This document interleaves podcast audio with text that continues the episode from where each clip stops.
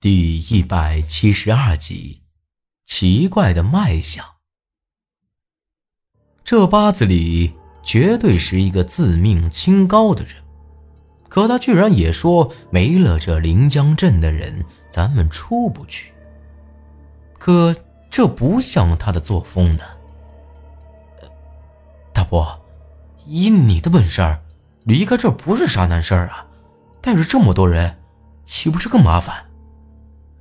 我倒不是记恨这镇子里头的人，之前对咱们下死手，只是人越多，目标就越大，搞不好咱们真的要被一锅端了。八子里冷哼一声：“哼，我要出去，哪个能拦得住我啊？要不是为了你这小子，哪用得闹着这么大动静？嗯？”我一下子就被他这话给噎住了。不管是不是真的为了保护我，但他说的没错。要是只有他一个人，不敢说能收拾了水里头的东西，但安全离开这儿那是不成问题的。毕竟他大半夜的独自行船，也不是一次两次了。更何况，在去槐树坪的那大雾里头。他都能进出自如。让他们准备竹竿子，是想让他们唱《峡江号子》吗？苏丹臣有些激动的看着巴子里。不错，虽然他们不像我是水鬼，要是一个人来喊这《峡江号子》，那是一点用都没有。可是。要是这么多人一起喊，那就不一样了。应付水里头那些怪虫和水猴子，也就足够了。只是怕这回出去，得死不少人呢。八字里既显得胸有成竹，却又显得很是无奈。话是这么说呀，人多力量大嘛。但我心里头也清楚的很，这镇子里头的人都是普通老百姓，平日里也都是老实巴交的打鱼种地，哪里会这些东西呢？就算交给他们峡江耗子，也只是怕危险的很呐。更何况，就算大伙都答应，时间也不够，又能学到几成呢？我听八字里唱过两次，也都没记全乎。不过，最让我感到有些搞不懂的，是八字里干啥不把这行将之术交给我呢？虽然用他的话来说，我的脑子是不太灵光，但是我有萧然跟着，总比现在厉害点吧。再说了，我好歹也是白家人，交给我又不是交给外人，干啥子要藏着掖着呢？他还说过。没有他，我这白家兵符也只怕没法学会。这倒好，我还以为他会好好教我一番，结果到今儿个也没再提起这事儿来。大伯，咱们就算要出去，也不急着这么一时半会儿的，等你身体恢复好，到时候再出去，这也得稳当点，不是？我还是有些担心他的身子。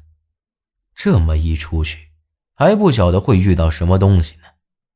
他刚受了伤，虽然没有性命之忧，但这身子骨也怕经不起这么接二连三的折腾了。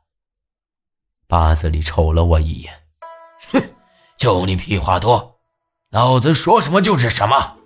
等我死了，你再自己做主。那女人多等一天，就多厉害一分。不长进的东西。说完，他就又躺下了。得了，这担心他还担心出问题来了，活该当年只有我爹搭理他。而这会儿，苏丹臣扯了扯我，把我拉到了院子里头。李叔有些不对劲儿。苏丹臣看了看里头，压低了声音说道：“我冷笑一声。”哎，你又不是第一天认识他，他啥时候对劲过呀？苏丹晨皱了皱眉。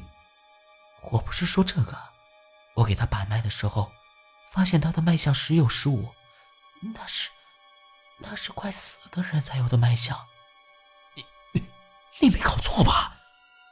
这倒是让我吃了一惊。八字里要是死了，他这么着急忙慌的，还老说时间不多了。难不成就是因为这事儿？苏丹琛点了点头。不过很奇怪，一般要是出现这种脉象，早就只吊着一口气了，莫说是下床，连喘气儿都费劲儿。可他，却是一点事儿都没有一样。这可奇怪了，苏丹晨不可能连脉象都把不准，可看八字里的样子。就像是没事人一样呢，不行，我得去问问。这事儿可由不得八子里发火，必须得搞清楚。虽然是我大伯，但也不排除他是着了鬼门的道了。而那带着这里所有人出去的目的，那可就不好说了。说完，我就准备去问八子里。却被苏丹臣给拉住了。你干嘛呀？他这脾气你还不晓得吗？你能问出个什么来啊？我晓得你心里在想什么。他不是啥怪物，是个正常人。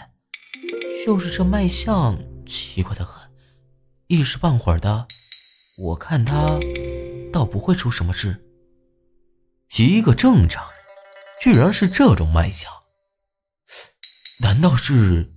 鬼门的封魂术，我突然想起来，除了这，没有其他可能了。更何况他和那千木英子还有关系。苏南辰摇了摇头：“不可能，强行封破的人是完全没有脉象的。他倒像是有什么东西在维持他的最后一口气一样。可惜我看不出来，那到底是什么。”咱们也莫想想了，我相信他不会害咱们。这可是真奇怪了啊！八子里这人到底还藏着什么秘密呢？我也相信白叔。正想着呢，萧然忽然来了这么一句：“媳妇儿，你还好吧？”一听到他的声音，我是又激动又有些不知所措。我有啥不好的？反正我死的时候还小，和他也没有什么感情。要不是白鼠，我连鬼都没得做。小然淡淡的说道，虽然他的语气依旧和以往那样冰冷，但我听得出来，他对自己家人被害肯定是放不下的，只是这会儿不想让咱们担心而已。哎，你放心。你还有我呢，啊！我扯开话题，也免得气氛这么僵硬。萧然冷哼了一声，并未搭理我这话，而是冷冰冰的说道：“让白叔维持最后一口气的，是他身子里的一股阴气。自从他带着我的魂魄和你结阴婚的时候，就是那个样子。只是这股阴气……”并不是杀死邪气，明显是有人帮了他。只不过，现在那股阴气，像是在慢慢散去了。原来萧然早就看出来了。这么看来，能帮八字里的也只有那个千木英子。难怪一提到千木英子，他就反应的有些过头。